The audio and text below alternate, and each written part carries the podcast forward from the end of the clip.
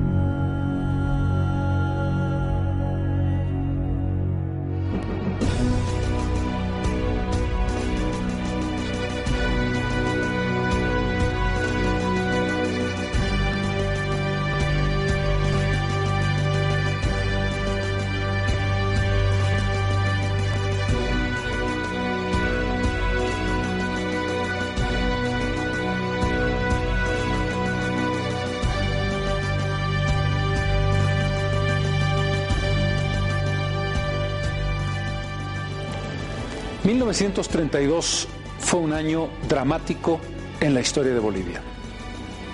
La guerra del Chaco entre Bolivia y Paraguay marca el momento más sangriento desde la fundación de la República. La decisión del presidente Salamanca, la decisión del país entero de pisar fuerte en el Chaco, le costó al país 50.000 vidas.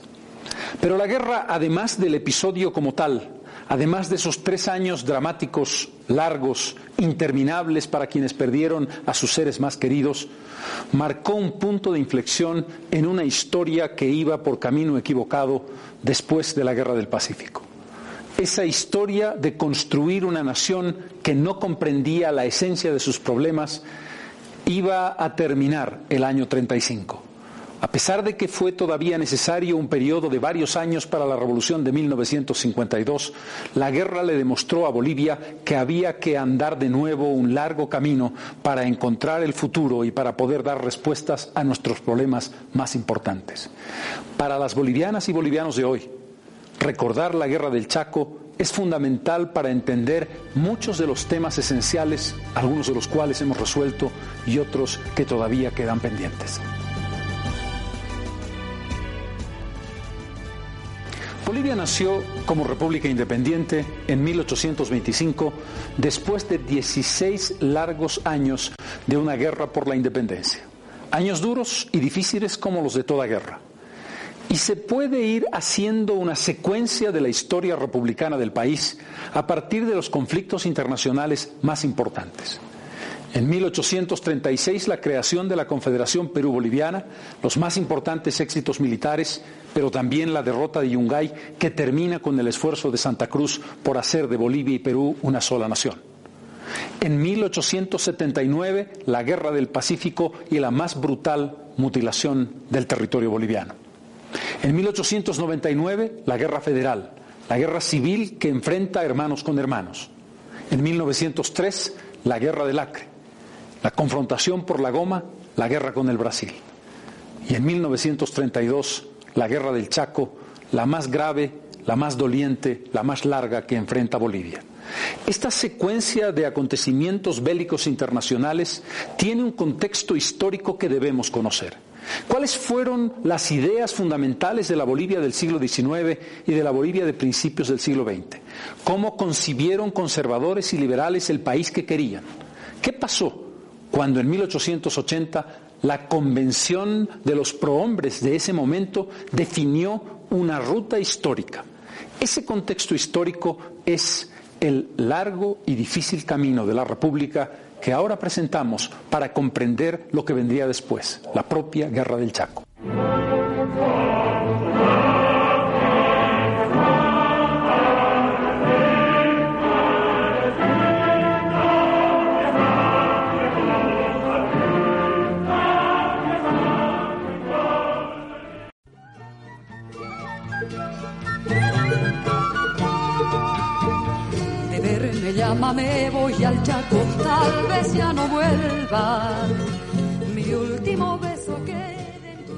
El destino de Bolivia fue marcado desde el comienzo de su vida independiente por la violencia y por la guerra. La conquista de más de 15 años para la independencia en 1825. El proceso de construcción nacional. El intento de hacer un Estado coherente. La búsqueda de una realidad sobre la base de un país con muchas etnias, con diversas culturas, con diversos ideales quizás hacia el futuro. Nuestra historia tiene momentos cruciales, todos ellos signados por el enfrentamiento. En 1836, un visionario, el verdadero constructor de Bolivia, el mariscal Andrés de Santa Cruz, establece la Confederación Perú-Boliviana que caería en los campos de Yungay en 1839. Diego Portales resumió entonces un destino cuyo papel era decirle no a la construcción integrada de una gran nación perú-boliviana. En los sueños de Santa Cruz enterrados en Yungay, encontramos un primer escollo en esa difícil construcción. Luego, en 1879, Bolivia tiene una nueva cita con su destino. Aliada con el Perú y enfrentada a Chile, verá tras la guerra perder un brazo esencial de su propio cuerpo la posibilidad de acceso directo al mar, lo que significaba el océano para el desarrollo y el crecimiento económico. La usurpación chilena marca también un momento amargo, del que sin embargo Bolivia saca varias lecciones.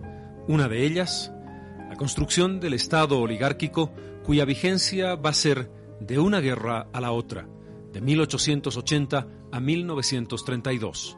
Allí veremos a conservadores, liberales y republicanos, intentar un modelo de país. Un modelo que, sin embargo, no tenía en su génesis la esencia básica ni de la unidad, ni del respeto de unos a otros, ni del reconocimiento de una nación subterránea, la mayoría que estaba sojuzgada por la otra. Bolivia, en el momento del conflicto bélico con el Paraguay, va a ser víctima de sus propias contradicciones internas está pagando el precio de una historia eh, con conflictos sociales, económicos y políticos que los viene arrastrando quizá desde la colonia. Estamos hablando de una estabilidad basada en una democracia excluyente, la famosa democracia del voto calificado. Estamos hablando de un proceso político que tiene otro corte histórico importante la Revolución Federal de 1899 que desplaza el poder oligárquico del sur al norte, de Chuquisaca a La Paz, de conservadores a liberales, de La Plata al Estaño. Pero ese país no estaba contando ni quería contar con una mayoría quechua aymara que en el occidente de Bolivia era mayoría abrumadora. Son los años de la exvinculación, del no reconocimiento a la propiedad originaria de la tierra, de una reforma agraria al revés. Es una sociedad cruzada que construye a la europea sobre la espalda de los pongos. Por eso surge Vilca, nada más despuntar el siglo, coincidiendo con la Revolución Federal que pretendía usar a los campesinos para el triunfo o la derrota. Por eso surgen levantamientos en la zona del altiplano por eso, a sangre y fuego, se tiene que controlar una realidad que, aislada de las ciudades, no establece ninguna posibilidad de diálogo entre un país y otro. Por eso, tenemos la construcción de una sociedad andina que no responde a sus propios intereses y que ha desplazado a un Oriente que todavía no nace como poder posible. Los liberales, sin embargo, son capaces de un proceso de modernización. Son pragmáticos y establecen una sociedad en la que el progreso, por la vía del ferrocarril, por ejemplo, uno de los logros fundamentales en el siglo XIX, a través de la construcción de edificios importantes y de infraestructura ciudadana que el país no había conocido en el pasado.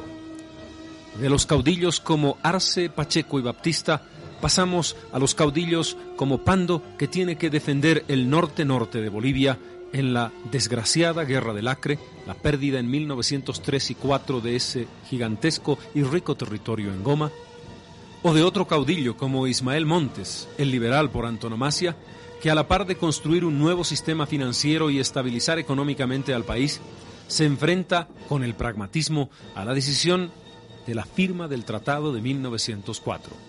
Su ratificación fue uno de los golpes más duros en el proceso reivindicacionista del mar boliviano.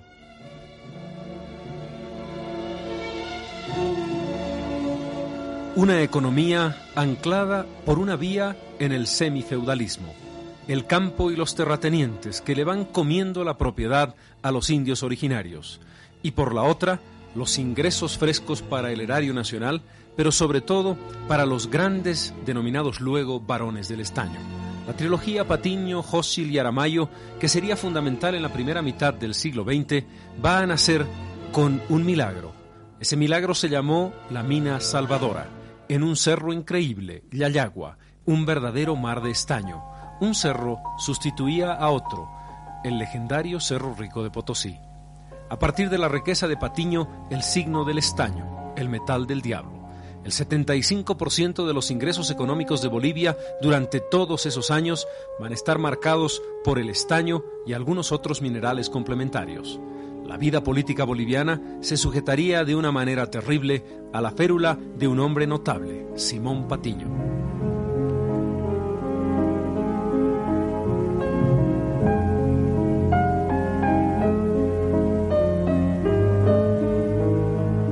Paso de los liberales a los republicanos fue simplemente un cambio de guardia. Si bien Bautista Saavedra en 1920 inaugura una suerte de populismo acercándose a los artesanos, por ejemplo, va a tener duros enfrentamientos en las minas y también en el campo. Las masacres mineras por un lado y de Jesús de Machaca por el otro definirían esa contradicción de un caudillo populista con un primer sentido de la aproximación a lo social. Era el final o el comienzo del final de una etapa histórica que se había inaugurado casi 50 años antes.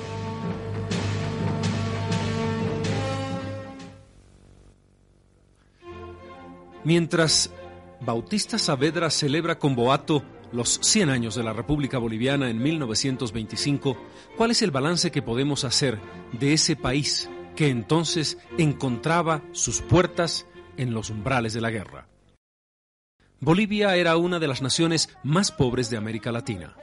No había resuelto el problema de la tierra.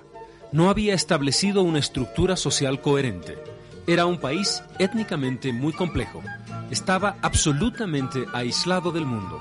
Había perdido un brazo fundamental hacia el mar en 1879 y la gigantesca riqueza gomera a principios de siglo.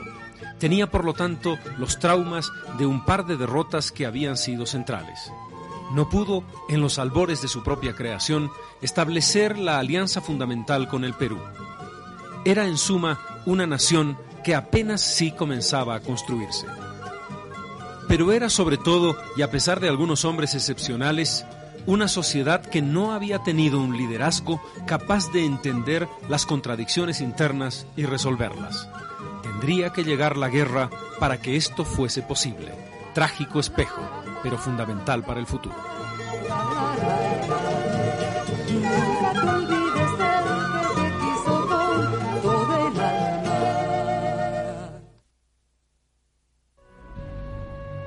Los republicanos tuvieron que definir una posición ante el conflicto internacional con el Paraguay. Allí habían dos líneas, la expresada por el presidente Siles Reyes, que era la línea pacifista, y la que muy pronto expresaría Daniel Salamanca, la línea guerrista. Esa paradoja, esa tensión interna entre dos caminos fue resuelta finalmente por aquel concepto de redimir a Bolivia en la guerra. Pero no podemos olvidar, y por eso quiero subrayarlo, el esfuerzo de Hernando Siles, que comprendió que ir a la guerra era extremadamente peligroso y podía tener consecuencias insospechadas. Los republicanos tuvieron en ese contexto un camino y una mano y otro camino y la otra que finalmente decidiría los destinos del país. Cuán importante es en ese contexto la decisión individual, cuán importante es el liderazgo cuando una sociedad se enfrenta a su propio destino. Siles tuvo una respuesta, Salamanca tuvo la otra. Pero ¿qué llevó a Bolivia y al Paraguay a esa guerra fratricida? En 1825, en el comienzo del siglo XIX, tras la independencia de las naciones sudamericanas, quedaron muchos límites en debate y en discusión. El famoso Uti Posidetes Juri de 1810 que establecía que las fronteras que en ese momento tenían los estados coloniales eran las que iban a valer para los estados independientes, no pudieron resolver muchos conflictos. Uno de ellos, este que estamos comentando. Bolivia que reclama un territorio indicando que llega casi al mismo punto del vértice en el que está Asunción, entre dos ríos, el Pilcomayo y el Paraguay. Paraguay, por su parte, que dice llegar hasta el Parapetí, que la tierra paraguaya llega hasta Camiri, para que ustedes se ubiquen geográficamente en el departamento de Santa Cruz. Pero además del tema territorial, ¿qué está en juego? Está en juego una visión geopolítica. Está en juego un conjunto de intereses económicos. El terrible papel que jugaría Argentina, la Argentina del presidente Justo, tantos inversionistas argentinos en la zona en disputa que estaban en ese momento en territorio paraguayo y que estaban explotando, por ejemplo, el quebracho y que se alinearon con Paraguay y lo ayudaron mucho más de lo que se puede aceptar para un país supuestamente neutral. ¿Qué pasaba con el petróleo? ¿Fue verdaderamente la guerra del Chaco una guerra por el petróleo? ¿Fue verdaderamente una guerra entre los intereses del Standard Oil que tenía inversiones en Bolivia, concesiones hechas en el país, o la Dutch que tenía inversiones en el Paraguay? Si uno analiza el resultado de la guerra y si uno analiza los volúmenes explorados y potenciales en ese momento, parece que se hubiera sobredimensionado el papel del petróleo en esa guerra, que sin embargo y curiosamente fue el tema central que Bolivia defendió. Una guerra en la que Bolivia perdió un territorio en litigio, pero no perdió lo más importante, sus reservas de gas y petróleo. Un conjunto de razones históricas, un conjunto de equivocaciones y de entredichos para llegar a un momento crucial, pero también una idea esencial, pisar fuerte en el Chaco. Jaime Mendoza, que había tenido una visión geopolítica muy lúcida de lo que Bolivia tenía que hacer a principios del siglo XX, es tomado por Daniel Salamanca y el país entiende y cree que su afirmación, desde todo punto de vista, el geográfico, el histórico, el político y el económico, pasa, por ejemplo, por encontrar una salida al Océano Pacífico por la vía del Atlántico, que es por la vía del río Paraguay. Pisar fuerte en el Chaco fue la frase que nos llevó a encontrarnos trágicamente con nuestro destino.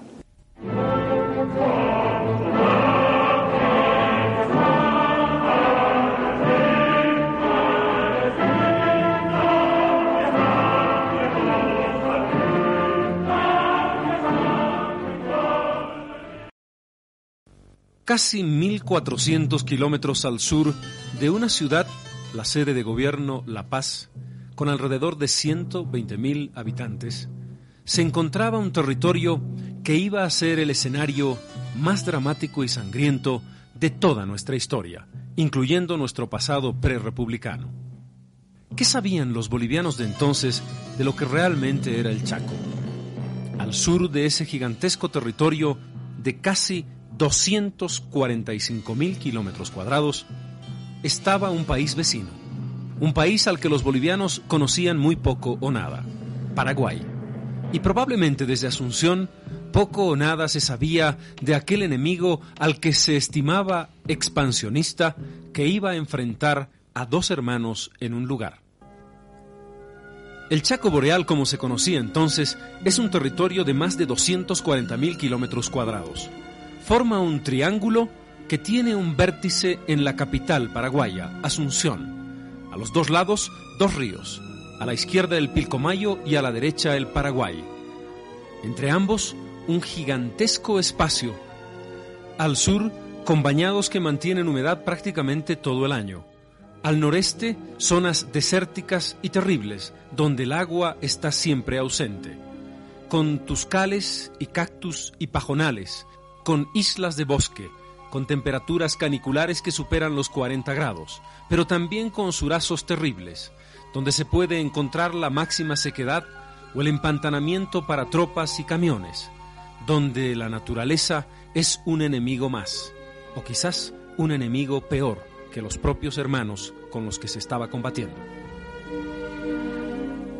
A diferencia de otros conflictos territoriales de Bolivia, el caso del Chaco es particular, porque los bolivianos reivindican la totalidad del Chaco, es decir, que nuestro territorio comprende exactamente el vértice de ambos ríos y que nuestra frontera llega prácticamente hasta la propia capital asunceña.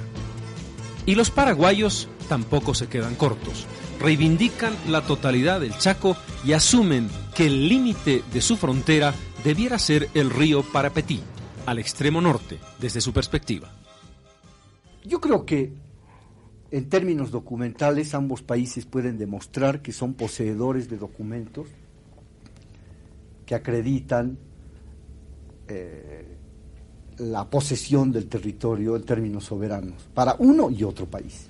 Los dos países afirmamos con muy buena fe que el Chaco nos pertenecía. Los bolivianos creíamos que como herederos del territorio de la audiencia de Charcas éramos dueños del territorio del Chaco hasta la confluencia de los ríos Pilcomayo y Paraguay. Los paraguayos tenían la convicción, ya se los había dicho inclusive Francisco Solano López, que la frontera del Paraguay no debía estar ni más allá ni más aquí del río Parapetí.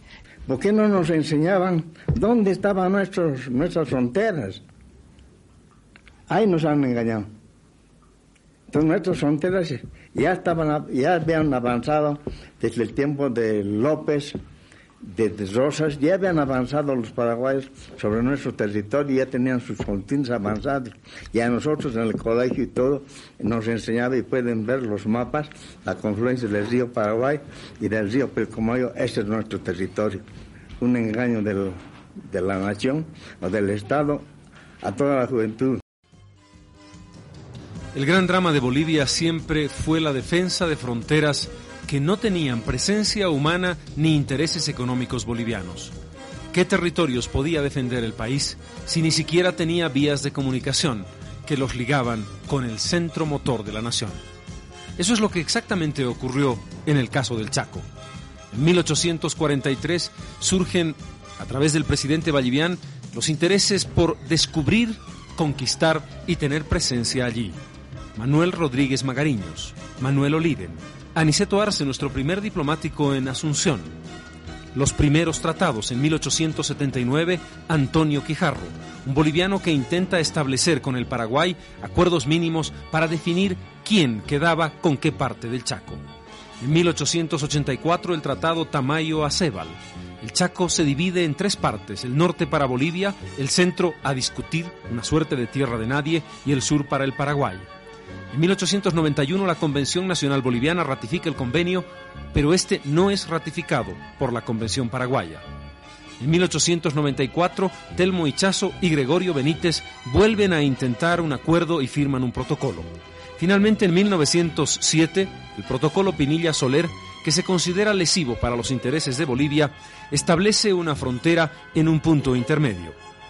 Un excombatiente decía, indignado, que cuando llegan al Chaco, los fortines de Agua Rica, ciertamente muy lejos de la confluencia de ambos ríos, son los últimos puntos de avanzada de Bolivia. Bolivia nunca tuvo una presencia hasta tan lejos. Y por supuesto Paraguay tampoco, ni en el sueño más optimista, se acercaba al Parapetí. Nunca lo vieron, nunca lo tuvieron, salvo después del conflicto chaqueño. ¿Suponían los bolivianos con qué enemigo iban a enfrentarse? Probablemente no. El Paraguay había vivido varios gobiernos de muy larga data de tipo dictatorial. En la década de los años 60 en el siglo XIX tiene que enfrentar una terrible guerra, la denominada Guerra de la Triple Alianza. Paraguay se enfrenta a la Argentina, al Uruguay y al Brasil, y en una heroica defensa, hasta casi agotar a sus hombres mayores, defiende heroicamente el territorio. A pesar de la derrota, Paraguay demuestra una fuerza y una capacidad de lucha que sería un ejemplo. Francisco Solano López va a llevar adelante esa épica acción militar. Los tratados no consiguen nada, por lo menos no consiguen una paz duradera. Ni Bolivia ni Paraguay están satisfechos con lo que se ha avanzado por la vía diplomática. En ese trance llega al gobierno el presidente Hernando Siles Reyes. Surgido del republicanismo sabedrista, Siles va a desembarazarse muy rápidamente de un caudillo que es por momentos asfixiante. Su ruptura con Saavedra le permite encontrarse con los jóvenes, los denominados jóvenes nacionalistas. Allí estaba Valdivieso, luego vicepresidente de Germán Bush. Estaba también Augusto, el chueco Céspedes, hombre fundamental en el pensamiento de la Revolución Nacional. Era un momento de cambio en el que las ideas intentaban renovar un viejo discurso. Siles Reyes tuvo que afrontar varias cosas importantes, entre ellas, por ejemplo, pacificar uno de los levantamientos más terribles a nivel indígena que haya vivido la historia contemporánea. Durante el gobierno del presidente Hernando Siles estalló una de las rebeliones más cruentas que tiene Bolivia en el siglo XX en materia de levantamientos indígenas, precisamente a raíz de ese, como una protesta de la de, las, de la expropiación de tierras de comunidad. En ese entonces estalló una rebelión que se conoce como la rebelión de Chayanta, en vísperas de la guerra, en el año 1927, en la zona de Potosí. Y, ya vemos en vísperas del conflicto con el Chaco cómo en Bolivia hay un enfrentamiento entre los latifundistas y las comunidades que han sido, que han sufrido el despojo de sus tierras de comunidad. Pero la prueba de fuego para el presidente Siles llegaría el 5 de diciembre de 1928. Las trompetas en el campo de Marte, en este caso en el Chaco Boreal. Un nombre, Fortín Vanguardia, un país electrizado. Los paraguayos arrasan un fortín apenas defendido por unos pocos soldados bolivianos. Es un hecho de agresión que parece inflamará la guerra.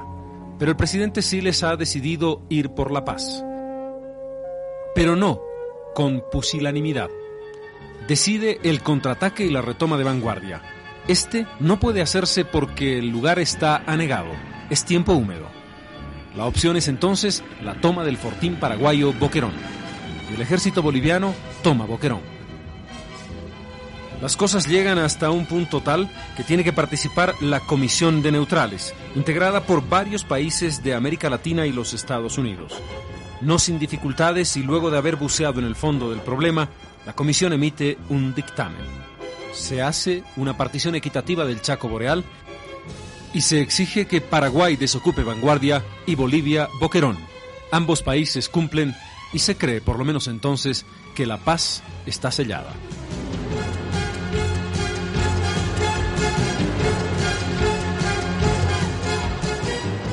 Faltaba poco para el final del gobierno del presidente Siles. Un final terrible para un hombre de derecho como él. Un error de cálculo lo lleva a un intento de prórroga que va a desestabilizar todo el sistema democrático. Siles tiene que salir precipitadamente del gobierno, dejando a su gabinete la máxima responsabilidad. Allí estaban dos hombres que tendrían que ver mucho en el Chaco, fundamentalmente David Toro, también Carlos Banzer. En junio de 1930 cae el gabinete, cae el silismo. El saqueo a la casa del expresidente es terrible e implacable. Le sucede una junta militar, cuyo presidente, Carlos Blanco Galindo, va a estar en el preámbulo mismo del conflicto bélico. La Junta Militar reabre el proceso democrático. Las elecciones generales son de un triunfo cantado. Los republicanos genuinos.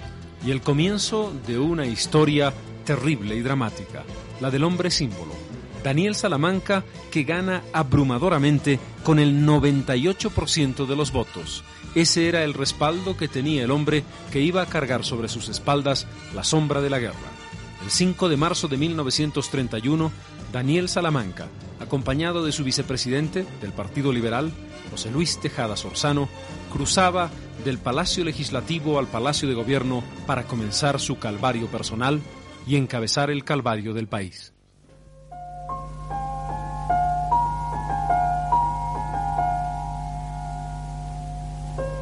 Daniel Salamanca había nacido en Cochabamba el 8 de junio de 1868, pocos años antes del comienzo de la Guerra del Pacífico. Formado en la escuela liberal, desde principios de siglo, un abogado con fuerza y con un verbo cortante y una racionalidad que a veces abrumaba. fue un destacado parlamentario. Salamanca se había caracterizado por ser siempre crítico y ácido con un gobierno con el que rompió muy pronto.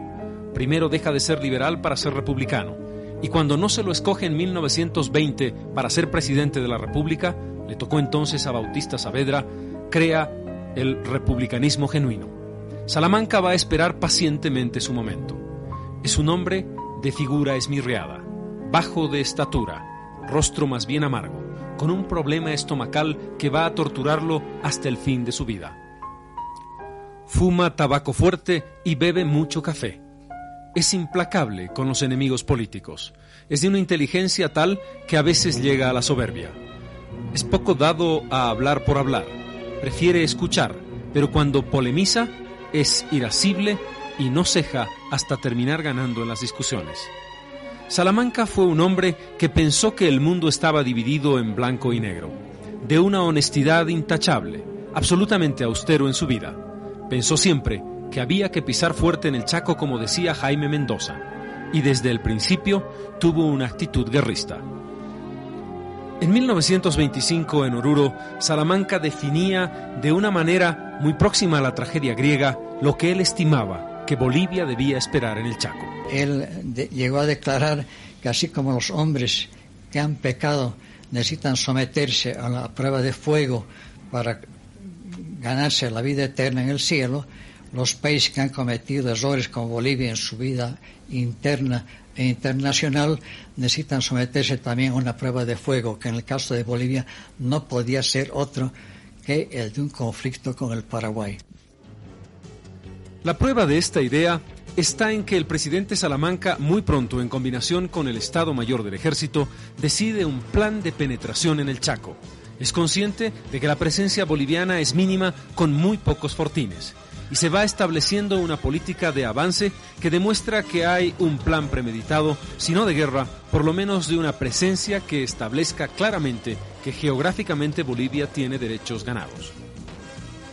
Pero he aquí que nos enfrentamos a una realidad terrible con analogías posibles con el caso de Chile. Mientras nosotros estamos muy lejos de lo que es la arena chaqueña, Paraguay tiene presencia humana, mucho más próxima porque si La Paz está a casi 2.000 kilómetros del teatro de batalla, Asunción lo está a menos de 350. Y además, desde el lado paraguayo, intereses argentinos muy importantes en lo económico qué terrible papel jugaría la Argentina en esta guerra en contra de Bolivia, están allí presentes y van a establecer muchas de las razones de la ligazón argentino-paraguayo. Baste pensar en el apellido Casado. Bolivia no tiene medios de comunicación, ni tiene carreteras de penetración, ni tiene un concepto claro de algo que sería fundamental, logística de apoyo no se concibe un ejército con ingenieros que tienen un papel clave en un proceso que va a ser debilitante para toda la estrategia de campaña. La incapacidad de trasladar eficientemente a tres ejércitos a lo largo de la guerra para llegar adecuadamente con caminos, respaldo, apoyo y pertrechos. ¿Cómo encaran la guerra ambos contendientes? Pienso más bien que la guerra del Chaco es eh, finalmente una opción más que eh, tuvo el gobierno de Salamanca para salir esta vez al Atlántico. Es decir, vedadas las posibilidades de salir hacia el Pacífico, Salamanca habría aprovechado esa coyuntura bélica para proyectar eh, una, una, idea de modo de despertar un sentimiento nacional y eh, salir hacia el Atlántico. Para el Paraguay, el Chaco era una cuestión de vida o muerte. Era un territorio esencial para su supervivencia. Bolivia afronta en esos años las repercusiones del famoso crack de 1929, la caída de la bolsa de Nueva York y una crisis que comienza en los Estados Unidos y que va a alejarse hacia el sur, en toda América Latina y por supuesto al mundo entero. La caída de la producción de estaño de más de 45.000 toneladas en 1930 a menos de 31.000 en 1931. Tesoro General de la Nación enflaquece también. De 48 millones de bolivianos presupuestados el 31, cae a 25 millones en 1932. Los problemas son tan grandes que en agosto de 1931 el presidente Salamanca le escribe una carta a Simón Patiño pidiéndole ayuda. Patiño hace una donación de 25.000 libras esterlinas. Servirían para el fortalecimiento de nuestra Fuerza Aérea.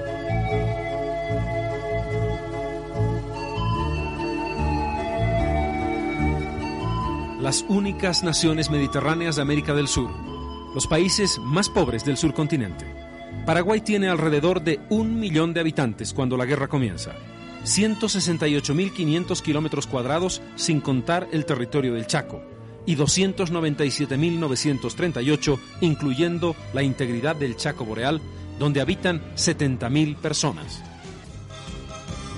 Con una importante población guaraní, con un uso bilingüe, guaraní y castellano, con un dominio muy evidente sobre un clima y un territorio que serían el escenario central en toda la primera parte de la guerra. Paraguay llegaba a la contienda sobre la base de una estructura en la que los problemas y contradicciones, siendo importantes, no eran tan agudos como en nuestro país.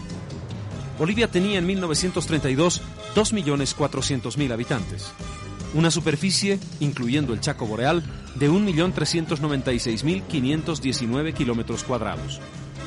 Más del 80% de la población rural, el 70% quechua aymara. En la zona del Chaco, tanto en Paraguay como en Bolivia se encontraban etnias importantes, pequeñas comunidades tribales que fueron también víctimas de la guerra. El país estaba afrontando la posibilidad por primera vez de volcarse hacia un sur profundo que estaba muy lejos de las altas cordilleras de los Andes, donde la nación había construido y forjado sus ideales. Iba a ser un verdadero crisol, donde los bolivianos se encontrarían como en un espejo frente a una realidad terrible y determinante. Para Bolivia, no en el sentido pensado por Daniel Salamanca, la guerra del Chaco fue un crisol donde se forjaron en sangre muchas de las posibilidades de resolución de las contradicciones básicas de la sociedad.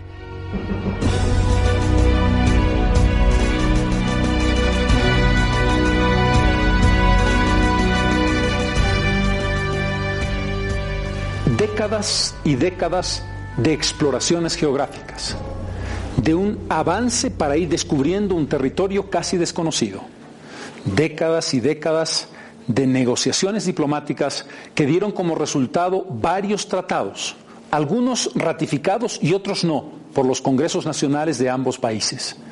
Décadas y décadas de esfuerzos por argumentar y contraargumentar sin resultado.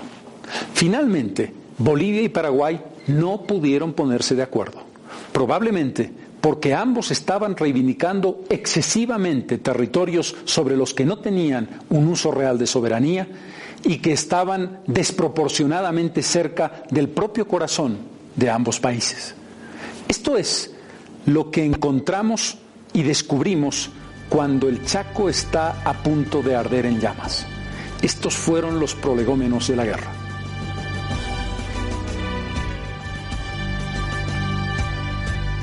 El drama está ya preparado. Los actores están listos para entrar a escena. Cada uno de los países tiene protagonistas distintos con un carácter y una forma de ser radicalmente diferente. El presidente de Bolivia, adusto y reconcentrado. El presidente de Paraguay, lleno de bonomía y de vitalismo. El alto mando boliviano, fragmentado y a lo largo de toda la guerra en sucesión cayendo como en dominó. El alto mando paraguayo con un solo jefe durante toda la guerra. La visión de ambos países con un pasado y una historia distinta y en un escenario que no le es proclive a Bolivia, porque Bolivia tiene que alejarse excesivamente de lo que ha sido tradicionalmente el macizo andino donde se movía esa nación que todavía no se había extendido al oriente, al norte y al sur. Paraguay que va a combatir en su propio terreno con una ventaja cualitativa que nadie puede desconocer. Un contexto geográfico terrible para ambos, con un nombre que todos recordarán, la sed. Es aquí, en junio de 1932, cuando el presidente Daniel Salamanca toma la decisión irreversible de ir a la guerra.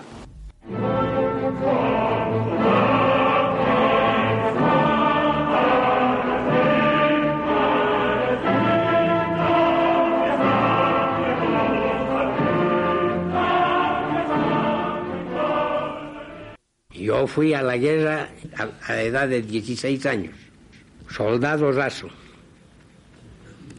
voluntario, boliviano nacional, con el corazón grande de querer defender mi patria, a quien amo y he amado en toda la vida.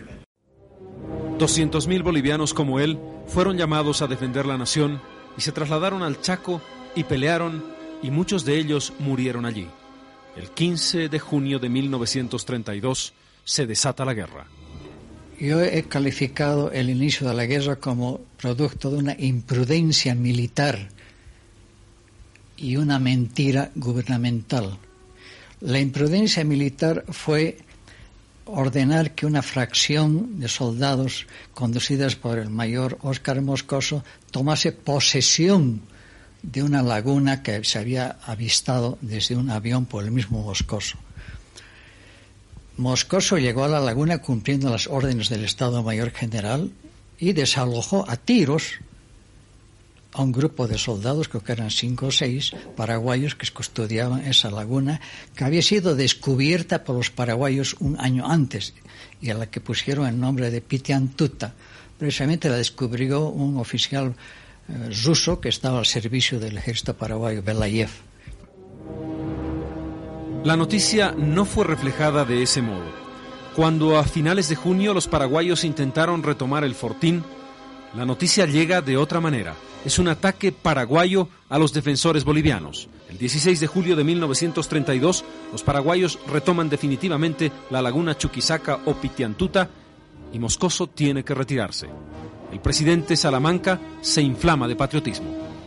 Salamanca se dejó arrastrar, yo digo, por la reacción popular de las poblaciones bolivianas y ordenó una represalia para salvar el honor nacional de este ultraje a la integridad territorial boliviana y ordenó que se tomasen del Paraguay dos fortines, Corrales y Toledo.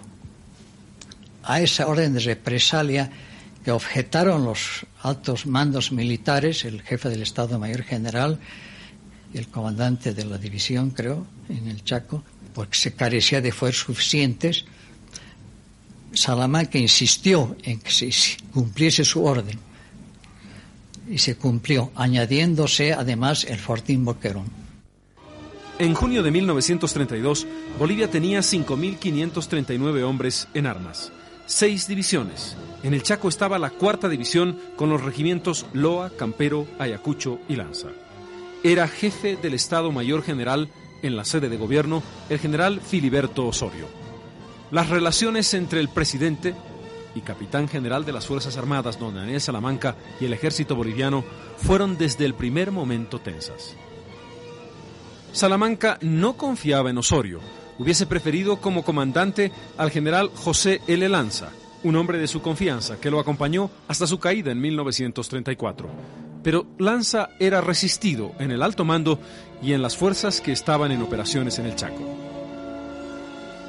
El primer rasgo del comportamiento militar del presidente Salamanca es no ir a una guerra total, no llamar a todos los bolivianos a ponerse bajo banderas.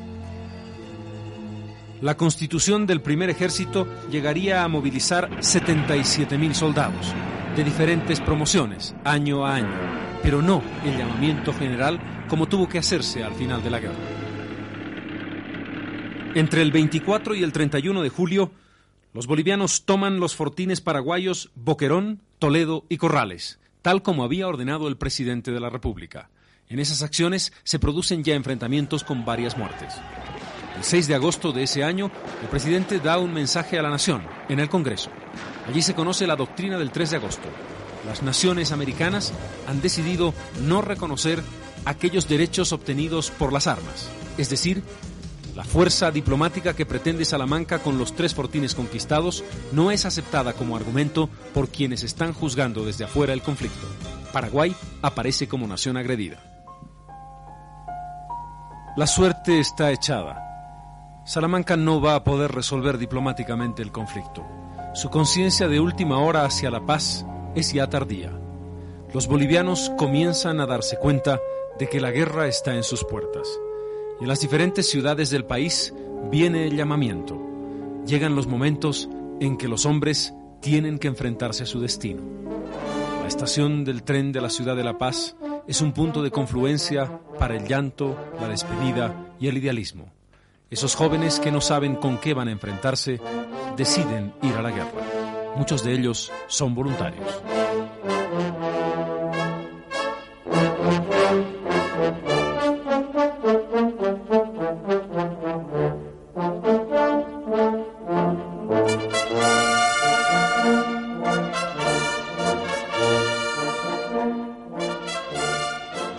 Pero Bolivia vive una situación muy singular.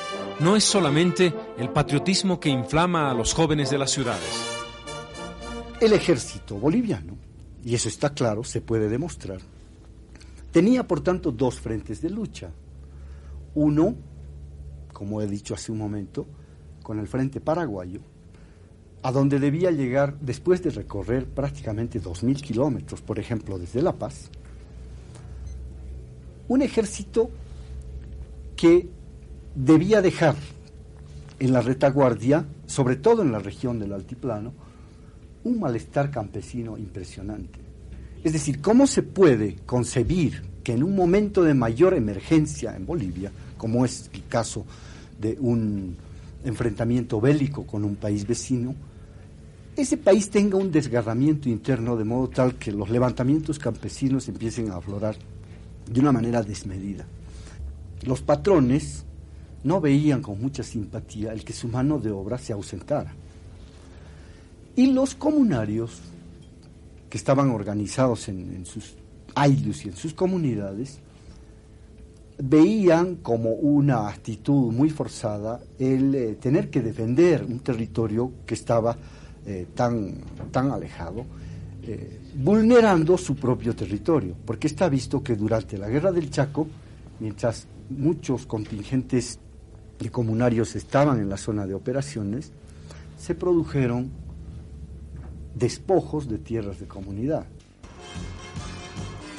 Pero a pesar de ello, el fragor de la batalla definió la necesidad de enfrentar al enemigo. Y allí nos encontramos con un soldado que despojado de sus virtudes en la montaña, tiene que afrontar el terrible problema del Chaco.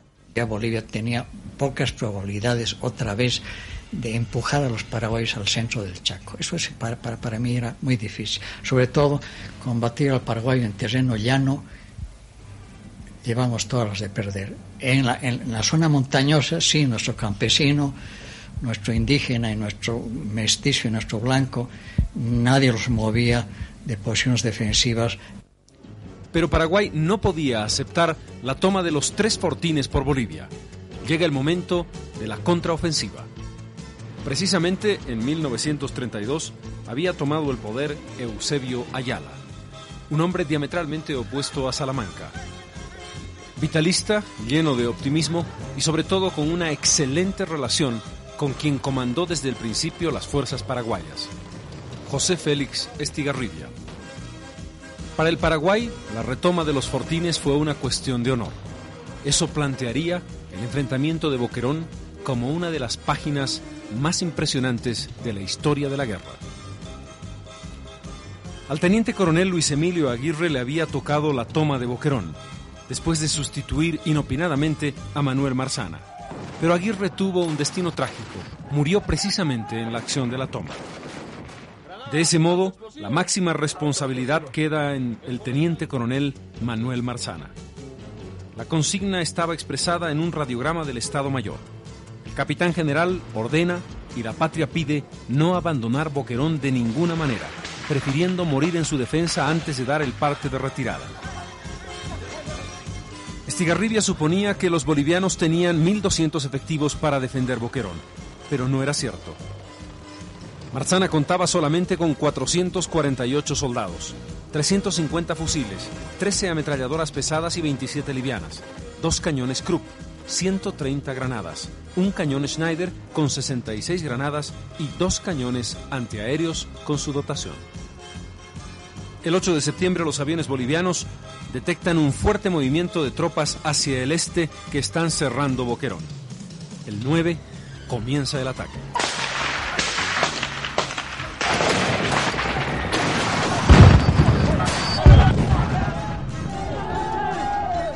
5.000 hombres de las tres armas estaban listos para hacer trizas Boquerón.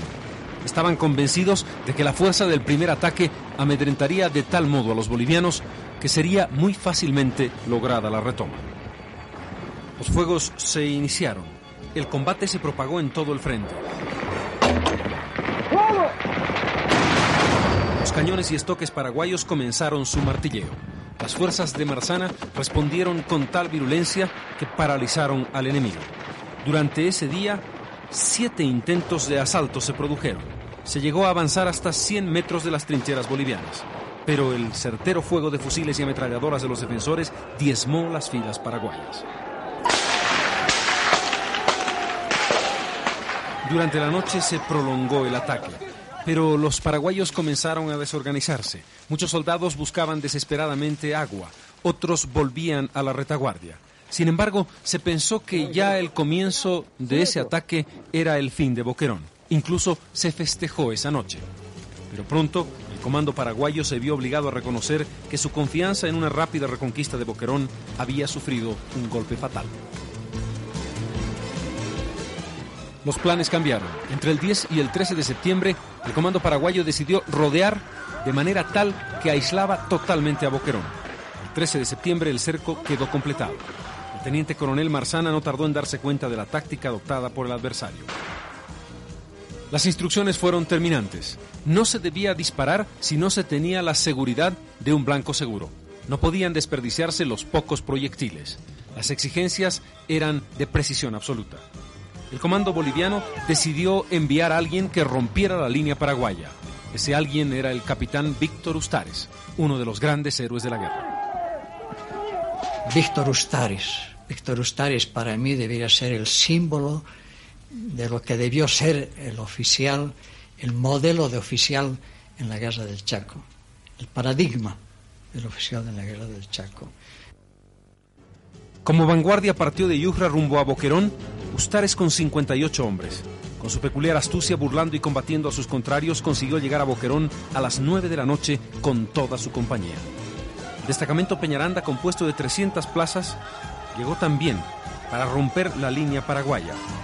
Pero tenía a su frente 2.000 soldados del regimiento Corrales. Era demasiado. Combatió denodadamente, pero no pudo romper el cerco. Por tres días, el coronel Peñaranda continuó luchando con tropas frescas para llegar a Boquerón y unir una línea que pudiera salvar a los sitiados. No lo consiguió. Pero en Boquerón no había desalientos. La presencia de Ustares resultó un estímulo para los defensores del reducto. Al punto que el 12 de septiembre salió para hacer una exploración, para ver si había posibilidades de filtrarse. Lo acompañaba el teniente Murillo y 46 soldados. Encontrando cerrados todos los caminos, Ustares no trepidó en atropellar con sus soldados un puesto defendido por un oficial. Cayó en su ley, fusil automático en la mano, combatiendo cara a cara. Herido de muerte en el pecho y el vientre, cayó de boca sobre su ametralladora, besándola como se besa una cruz.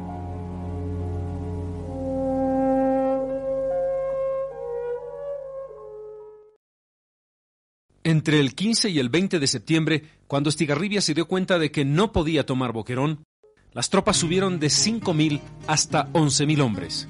Algunos estudiosos indican incluso que se llegó a 14.000 paraguayos cercando a las fuerzas de Boquerón. La situación en el fortín es cada vez más grave. Heridos, muertos sin atención. El agua escasea. Los víveres quedan prácticamente acabados se tiene que apelar a la última mula que carga las municiones de las ametralladoras. No quedan víveres sino para mañana, se dice el 20 de septiembre. La vida dentro del fortín entra en un periodo crítico. Los aviones bolivianos intentan aprovisionar al fortín, por una parte con alimentos, por la otra con proyectiles. Muchos de los paquetes caen fuera de la frontera del fortín. Otros, al caer, hacen que los proyectiles estallen y pierdan efecto. El comandante de la zona de operaciones, Carlos Quintanilla, comienza a pedir lo imposible. Resistan 10 días más. Un diario de Buenos Aires publica, en Boquerón están escribiendo unos pocos soldados bolivianos la más bella página del heroísmo americano. Antes que rendirse quieren la muerte. El 28 de septiembre, un día antes de la caída de Boquerón, Estigarribia está ya decidido al ataque final. Miles de paraguayos han muerto en el intento. Marzana se enfrenta a una realidad terrible, pero ha decidido no rendirse.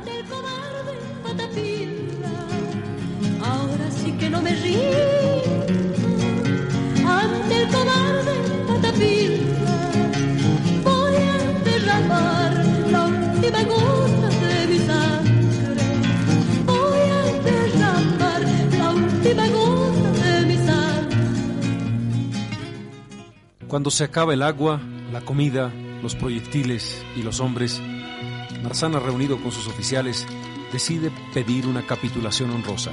Estigarribia acepta parlamentar. Cuando Marzana va a salir, los soldados bolivianos levantan banderas blancas y las tropas paraguayas a menos de 40 metros de las trincheras creen que hay rendición. Se abalanzan sobre Boquerón y lo toman. No fue una rendición. Marzana, tres años después, dijo, no hice otra cosa que cumplir con mi deber.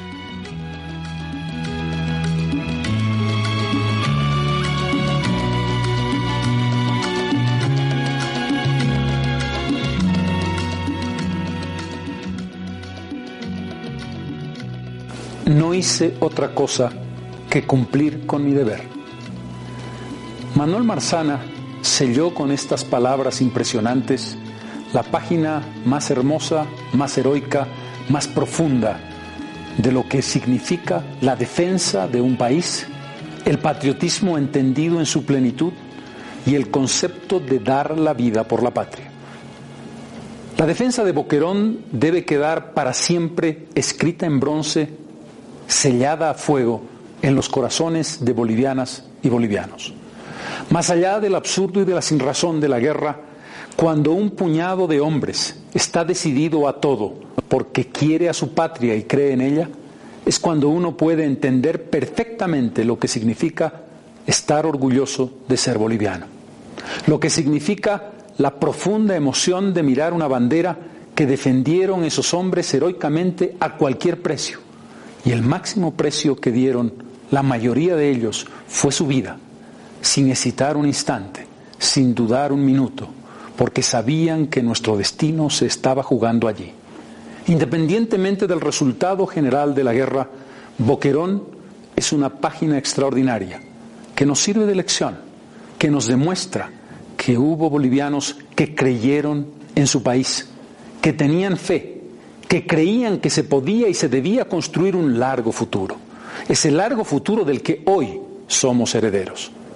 Sintamos el orgullo de ser bolivianos. En 1932, Boquerón fue una página extraordinaria. La guerra no había hecho más que comenzar.